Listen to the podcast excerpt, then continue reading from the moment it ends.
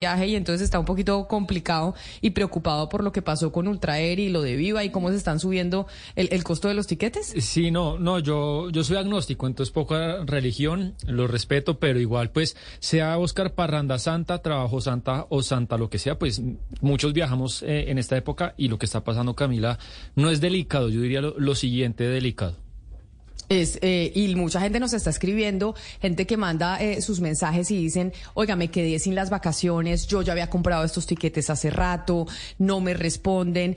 Paula Bernal es la gerente general de la IATA en Colombia, que es la entidad, IATA es, eh, siempre cuando uno eh, eh, tenía los pasajes impresos, yo me acuerdo todavía de los pasajes impresos de la hojita roja, allá atrás salía el logo de la IATA, que es la que agremia a las, a las aerolíneas en el mundo, y la doctora Bernal es la que, pues la representante en nuestro país. Señora Bernal, bienvenida, mil gracias por estar con nosotros hoy para hablar, bueno, de la crisis aeronáutica y de lo que puede hacer la gente frente a lo que está sucediendo con, con las quiebras y la desaparición de las aerolíneas de bajo costo en Colombia.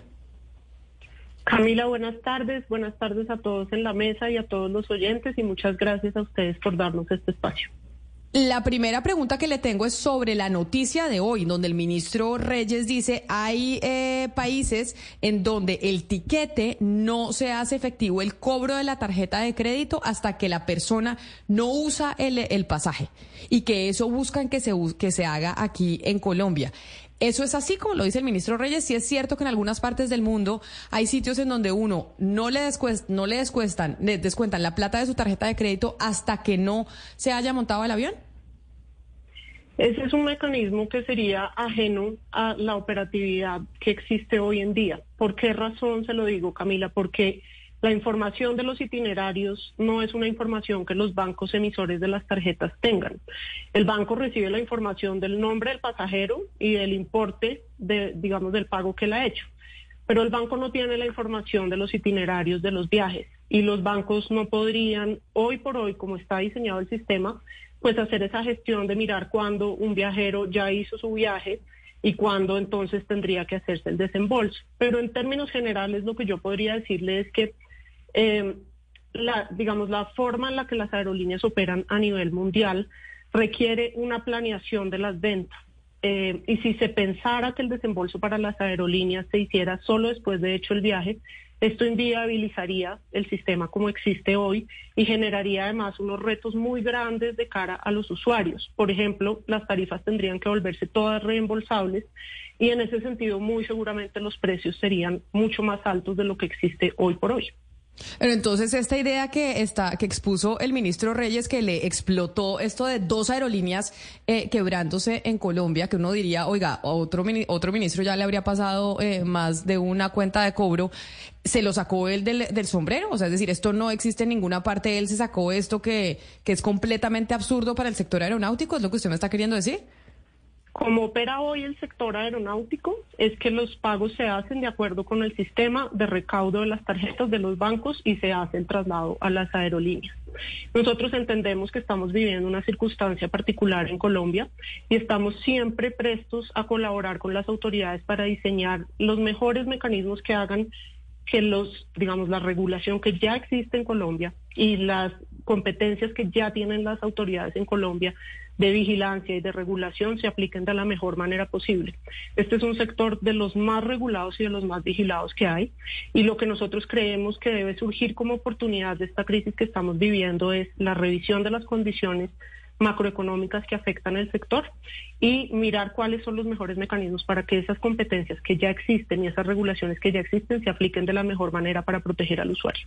Usted nos está diciendo que el sector aeronáutico es uno de los más vigilados y regulados que existen. Sin embargo, uno no entiende entonces por qué pasó que en menos de un mes se quiebran dos aerolíneas. Y sobre todo cuando veníamos de una historia de una disputa jurídica entre distintas de ellas. Mire, la voy a invitar, eh, doctora Bernal, a que escuche lo que nos dijo el 2 de febrero, aquí en estos micrófonos en donde usted está eh, con nosotros y además le agradezco que, se haya conectado, Emilio Archila, quien era el abogado eh, de Ultraer, lo entrevistamos como abogado de Ultraer en el marco de la disputa que había por la integración entre Viva y Avianca. Y eh, nosotros eh, le preguntamos a él si no era paradójico no permitir la integración entre Avianca y, y, Viva y si eso suponía la caída de una aerolínea y por consiguiente menos competencia y precios más altos. En ese momento eso era lo que estábamos hablando con él y él nos dijo que no, porque la quiebra de Viva no existía y nos dio esta razón. Primero, eh, y no dicho por mí, no dicho por mí, dicho por la Superintendencia de Industria y Comercio en su resolución, que es oficial, la forma como se presentó que Viva estaría en proceso, eh, en, serias crisis, tiene unas complicaciones porque la Superintendencia de Industria y Comercio dice que Avianca y Viva se pusieron de acuerdo para presentarle una información a la aeronáutica que no correspondía. Ese es el primer elemento. El segundo eh, elemento es que eh, existan, no exista ninguna otra alternativa de salvar a esa empresa y eso tampoco es lo que está ocurriendo en el proceso eh, con unos muy buenos expertos, en particular un concepto muy bueno de Juancho. Eh, eh, la DAM demostró que no se habían acudido a ninguno de los otros procedimientos para salvar las empresas y el director París ha sido muy específico. durante esta semana ha venido señalando que no es cierto que se hayan acudido a esos otros instrumentos y que el Estado colombiano, que el gobierno del presidente Petro está más que dispuesto a explorar esas otras alternativas que no implicarían sacrificar a los, eh, a, los consumidores para salvar a la, a la empresa. Y el tercero, que es el más importante, perdón para terminar ahí, eh, eh, el tercero que es el más importante es que tan pronto, eh, digamos, si algo pasara con, con Viva, el espacio competitivo que tiene Viva, con seguridad el resto de compañías, si no fuera por el monopolio, lo podrían empezar a atender. Ahí nos estaba hablando, doctora Bernal, el, el, abogado Archila como representante de Ultraer. Le estoy hablando que esto fue el 2 de febrero. Y entonces ahí es donde yo le pregunto a usted, Archila no nos mencionó, dijo que Viva no estaba quebrada, pero no nos dijo que Ultra sí. Y esto es hace un mes. Ultra hizo las cosas como las tenía que hacer. ¿Qué tiene que hacer una aerolínea cuando sabe que tiene problemas de caja y cuando sabe que se puede quebrar? Camila, yo, digamos, me remonto a su pregunta sobre qué pasó si esta es una industria regulada para que estemos viviendo un poco las circunstancias que estamos viviendo. Eh, y quisiera un poquito explicar los factores macroeconómicos que está viviendo esta industria, digamos que de manera reciente en Colombia. Eh, la estructura de costos de una aerolínea a nivel mundial está dada de una manera muy importante por el precio del combustible, pero está también determinada por otros factores, como por ejemplo la tasa de cambio en países como Colombia, donde las obligaciones no se adquieren en la misma moneda en la que se pagan, y también por factores eh, como el, esquema tributario. que hemos visto en Colombia en el, en el último año? que vimos, por ejemplo, durante el año 2022 y lo que va ocurrido el año 2023? Tenemos una eh, devaluación acumulada de más de 20%. Cerca del 80% de las obligaciones de una aerolínea están pactadas en dólares y el recaudo lo hace la aerolínea en pesos. Esa devaluación está generando un impacto muy fuerte en la estructura de costos de las aerolíneas. El precio del combustible ha subido a nivel mundial. Digamos, esto pues es una tendencia que a veces fluctúa un poco, pero en términos generales ha tenido un incremento muy importante. Pero ese impacto en Colombia está siendo aún más complejo porque el precio del combustible en Colombia está también atado al dólar. Lo que puedo, digamos, decirles de comparación a nivel internacional es que hoy por hoy, dentro de la estructura de costos de una aerolínea en el mercado mundial, el combustible de aviación pesa entre un 20 y un 30% de los costos de las aerolíneas. En Colombia, sin embargo, por efecto de la devaluación, por otros factores que ya voy a explicar, ese rubro está pesando entre 45 y 50% de los costos de las aerolíneas. Y además tenemos una inflación que está impactando, digamos, pues a varios sectores y un incremento en la carga impositiva, que en este caso está dado por el incremento del IVA que se paga no solo sobre el tiquete aéreo, sino también sobre el combustible de aviación. Esto ha llevado a que la industria tenga en este momento una dificultad en términos de estructuras de costos. Ahora, ¿Qué pasa también, por ejemplo, con el combustible? Dependiendo en qué aeropuerto se esté haciendo la operación, el combustible, el precio del combustible fluctúa porque transportar el combustible a los aeropuertos lejanos es aún más costoso y entonces en esos aeropuertos es más costoso para la aerolínea ese rubro. Yo quiero ponerles dos ejemplos de cómo la carga tributaria está impactando en este momento los tiquetes. En una ruta doméstica promedio en Colombia, el valor de la carga tributaria es superior al 32%.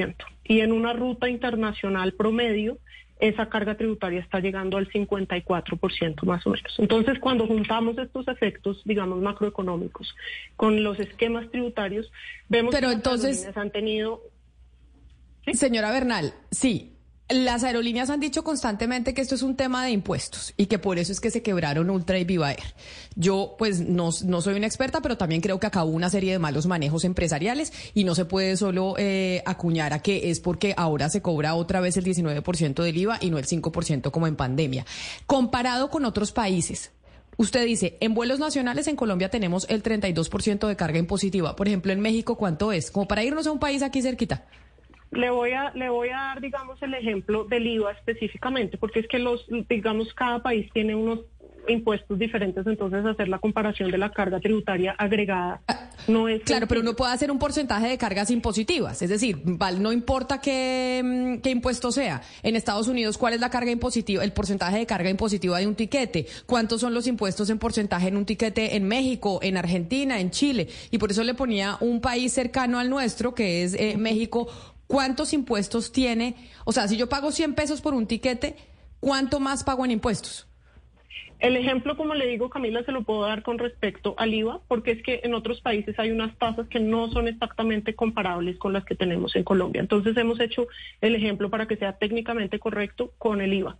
Le puedo decir, países como Brasil, países como Chile, países como Venezuela no tienen IVA en el tiquete aéreo.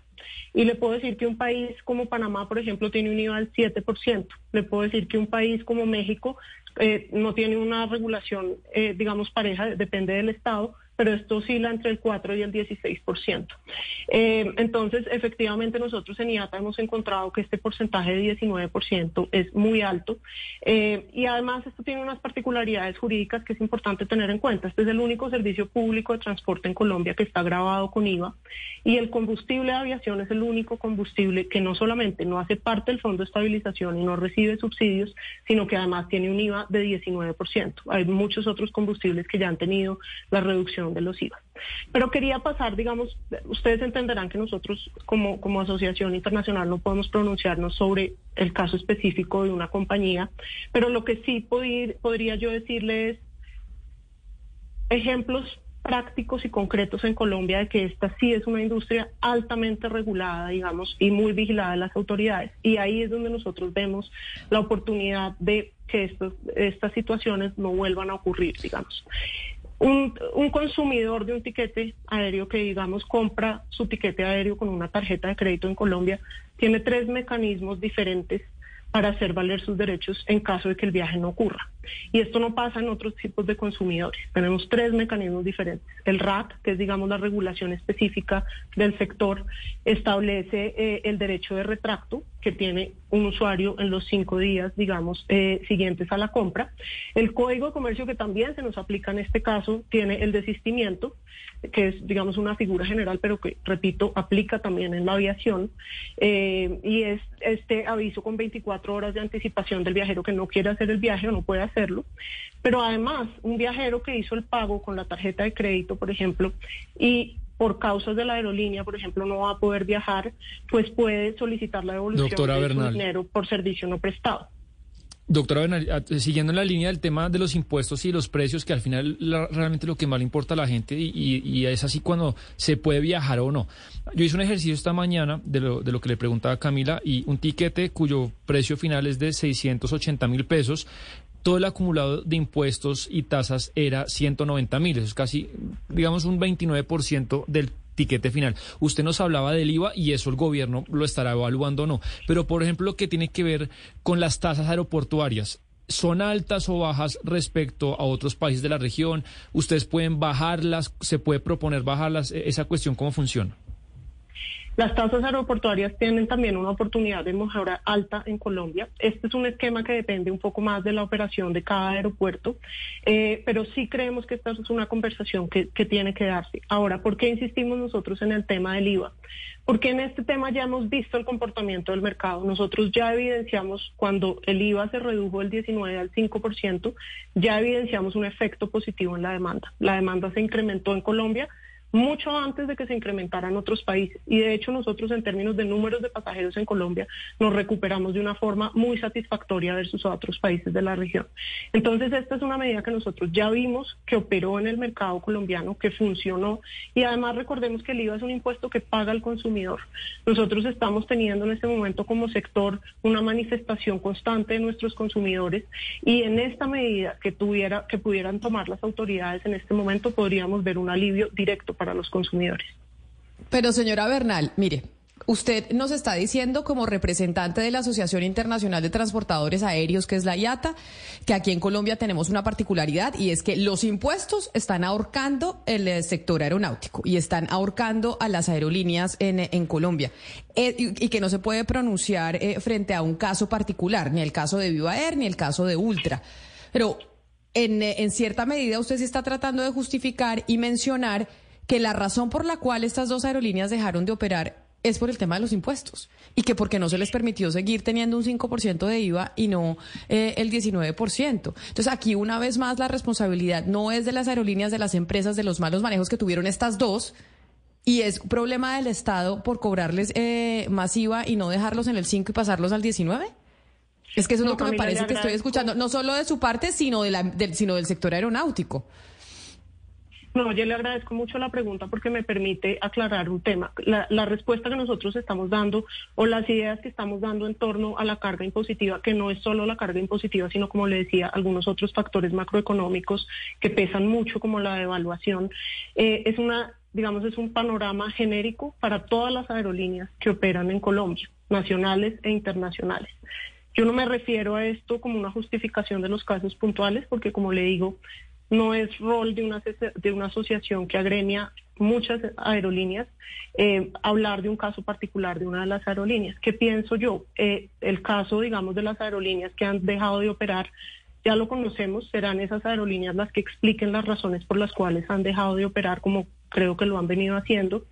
Eh, a lo que me refiero yo es a que seguimos teniendo un sector que además está compuesto por muchas otras aerolíneas que están no solo comprometidas con seguir dando el mejor servicio y seguir teniendo la mejor salud financiera para que este servicio pueda prestarse como tiene que prestarse un servicio que está catalogado como público esencial en Colombia, sino que además esas aerolíneas en esta crisis han, digamos, encontrado la, la posibilidad de ayudar un poco a los usuarios. Entonces, lo que nosotros queremos decir digamos, como asociación es que este, esta situación macroeconómica, esta oportunidad de mejora en los impuestos es algo que debemos revisar hacia el futuro. No porque digamos que esa es la razón, como le digo, las razones particulares cada empresa las podrá responder, pero lo, lo que creo que nos corresponde ahora como sociedad es tratar de encontrar mejores opciones hacia el futuro para que estas situaciones no vuelvan a ocurrir o si vuelvan a ocurrir se puedan solventar de una mejor manera. El 2 de febrero, ese día que le digo que hablamos con el doctor Juan Carlos Archila, representante eh, de Ultra en ese momento con, sobre el litigio de la integración de Avianca y Viva, también estuvimos hablando con el CEO de la TAM, con el eh, señor Santiago Álvarez, y le preguntamos sobre el impacto que tiene para un país como Colombia que una aerolínea deje de operar. Y esto es solo una, imagínese dos. En ese momento, eso fue lo, esto fue lo que nos dijo el, señor Álvarez de por qué razón eh, a Colombia le da tan duro el tema de un cierre de una aerolínea y la implicación que tiene en el, en el costo de los tiquetes. Primero, esos son mercados mucho más pequeños que el colombiano. Para que todos sepan, el mercado colombiano transporta 50 millones de pasajeros, por ese fue el número que transportado el mercado el año, el año pasado. Es el segundo mercado más grande em, de Sudamérica. Y como les decía, tiene una política aerocomercial bastante abierta que le ha dado juego a que, a, que muchos estén presentes ahí. Entonces, nuestra preocupación viene relacionada con esa limitación de infraestructura, generar concentración es peligroso porque elimina eh, capacidad de competencia dentro del mercado y eso se va a traducir en algún momento en, en, problemas, digamos, de cara al, consumidor en términos de tarifas y de oferta. Claro, eh, gerente Bernal, es que cuando uno se pregunta lo que debe hacer una sociedad, eh, una de las preguntas clave aquí es por los controles, por los controles que ha habido acá y yo eh, cuando veo este cierre, uno se pone a pensar, cierres de dos aerolíneas en menos de un mes en un país, pues eso es como de una república banana. Uno se imagina que eso pasa en, en Haití o en un lugar. ¿Por qué en Colombia pasa esto? ¿En qué otros países ha pasado algo similar? O sea, ¿en qué otros países en menos de un mes cierran dos aerolíneas de esa manera? Es una situación que nosotros creemos que es muy importante tomar en cuenta para tratar de evitar precisamente que eso ocurra. ¿Cómo creemos que podemos, que, se puede enmarcar el país en una mejor situación para que estas cosas no ocurran, haciendo una revisión público-privada, digamos, de los esquemas. Acá es muy importante tener en cuenta algo porque se ha hablado en estos días un poco de la venta futura que hacen las aerolíneas. Eh, las aerolíneas venden a futuro porque este es un, digamos, este es un esquema que no solo por, la, por el, ejercicio de la empresa, sino por el mismo consumidor, generalmente los viajes se planean con anticipación. El hecho de que los viajes se puedan planear con anticipación no solo beneficia a la aerolínea en términos de poder asegurar que su inventario pues se venda. Eh, acá pues hay que recordar que un, digamos un vuelo tiene unos costos muy altos eh, y una silla de un avión que no se ocupa es un valor que ya no se puede recuperar. Eh, entonces, la planeación o la venta, digamos, con cierta anticipación de los tiquetes, es lo que permite que las aerolíneas optimicen, paguen gastos que, por ejemplo, tienen que pagar de manera anticipada, como es el combustible, que se paga de manera anticipada, no cuando ya se usó.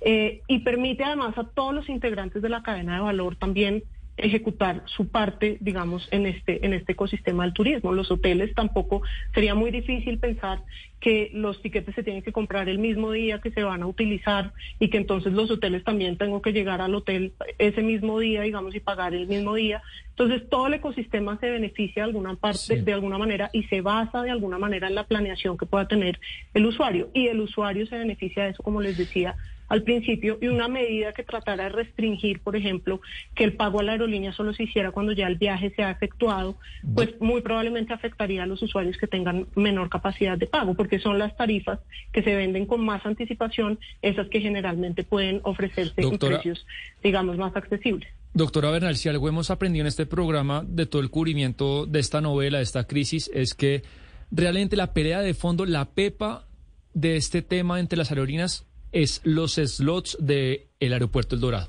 de entrada y de salida, como decía el presidente de la TAM, es un tema de infraestructura. Hay los que hay, por ahora no hay más, y esas son eh, la manera donde las aviones más tienen plata, son las rutas más peleadas.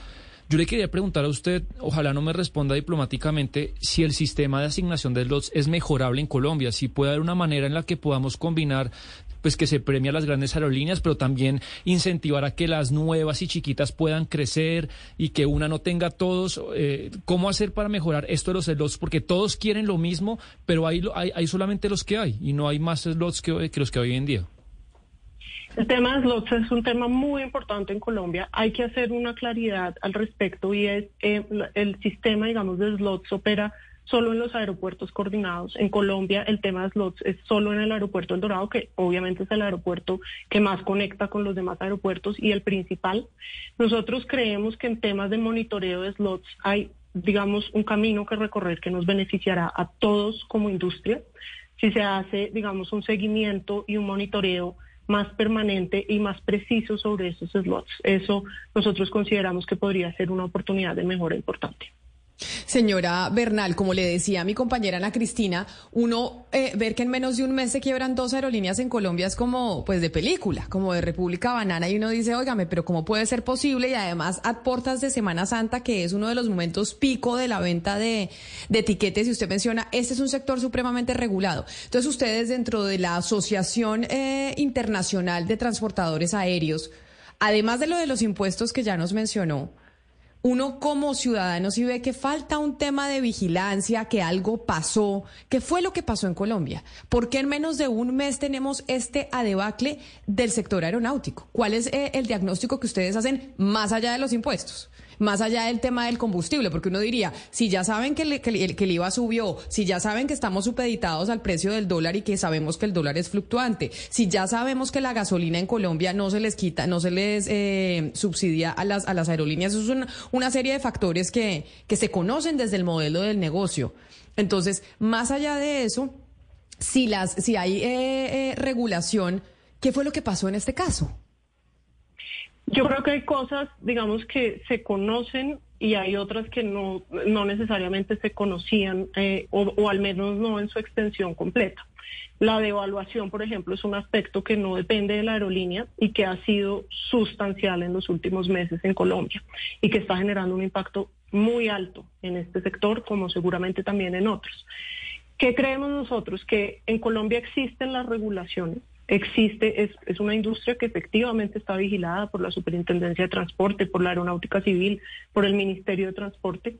Y lo que nosotros queremos como asociación, y lo digo también como las, las empresas, digamos, que, que lo han venido manifestando así, es entre todos encontrar la mejor manera de aplicar esas medidas de vigilancia y de asegurarnos que el seguimiento, digamos, se haga de manera constante, permanente, y para eso la industria está, digamos, al servicio de este, de este fin, para que esto no vuelva a ocurrir para los usuarios. Lo que también ha venido ocurriendo en estos días es que las aerolíneas, digamos, han tratado de, solventar, pero claro, como lo decía el representante de la TAM y como lo decían ustedes, pues es mucho lo que se pierde, digamos, cuando una aerolínea deja de operar.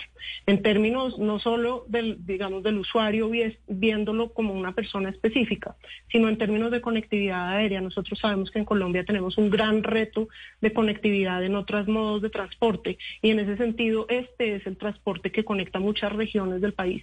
Y este es el mecanismo por el que llegan el 94% de los turistas extranjeros a Colombia, por avión.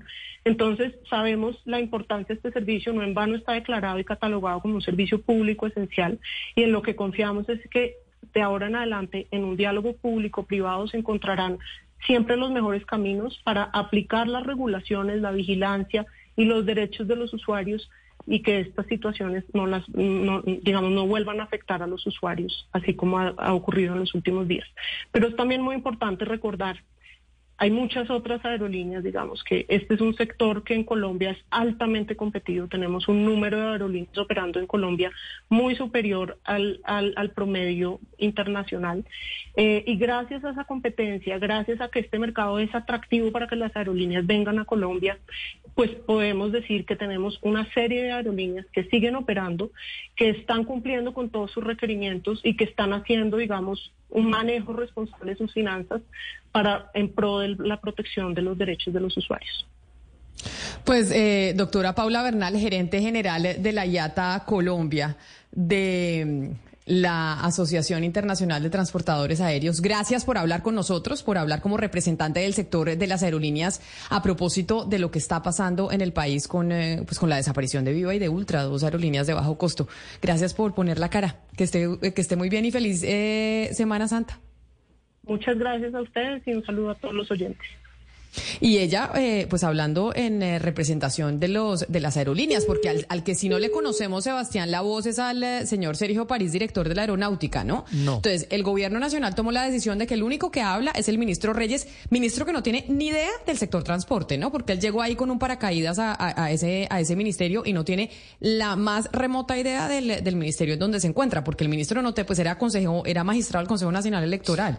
Poca o nada experiencia tenía Es del sector, o, o yo me equivoco. No, no se equivoca. Es que es Camila, es cuando se junta el hambre con las ganas de comer, ¿no? Precisamente a alguien de ese perfil le totea en la mano, no sé si la crisis aérea más grande de la historia del país o una de las más.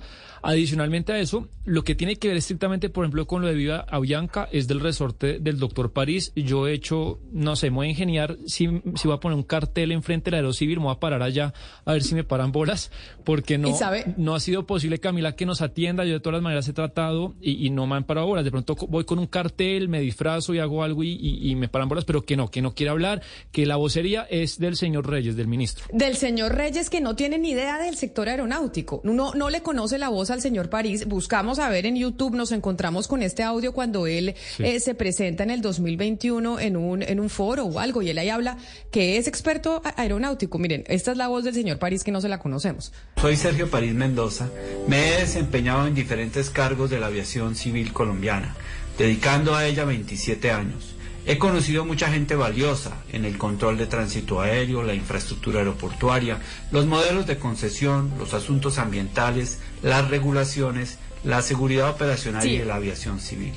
Igualmente. Y si el señor París es el experto, el que sabe del sector aeronáutico, el director de la aeronáutica civil, uno nos explica cómo el que está hablando es el señor Reyes, el ministro de Transporte que no sabe del tema. Y quien debería estar poniendo la cara es el señor París, a quien le compete esto, porque es que el ministro Reyes, entonces la gente nos está montando en avión Ana Cristina porque, pues porque tenemos dos aerolíneas que, que se quebraron. Y tenemos, eh, la gente se está montando en bus, está yéndose a la, en, Semana Santa, en flota y las vías que tenemos son un desastre y se demoran más de lo que deberían demorarse y eso también le compete al ministro Reyes, porque no dejan al señor París que hable y que él, que es del sector aeronáutico, responda, que es el que sabe, porque es que el, el ministro Reyes, entonces, la gente no se monta en avión, se va a montar en bus y las carreteras en el país no funcionan porque son un desastre también. Y entonces, ¿por qué le dejamos la vocería a una sola persona? No, y además, eh, Camila, no es solamente eso, sino que se está trasladando toda la carga a las otras aerolíneas que no tienen cómo suplir, no tienen cómo hacer esa, cómo suplir esa carga. Tampoco es claro por qué se están usando los aviones que se están usando para traer la gente de San Andrés, quién está pagando, por eso estamos pagando todos nosotros por esos aviones. Quedan muchas preguntas y nadie con claridad nos, nos da las respuestas. Pues ahí está. El, empezamos Semana Santa, sí. A ustedes un feliz fin de semana, feliz eh, domingo de Ramos. Ojalá pues no, esto no afecte tanto como, como lo estamos viendo. Sigan ustedes conectados con eh, Blue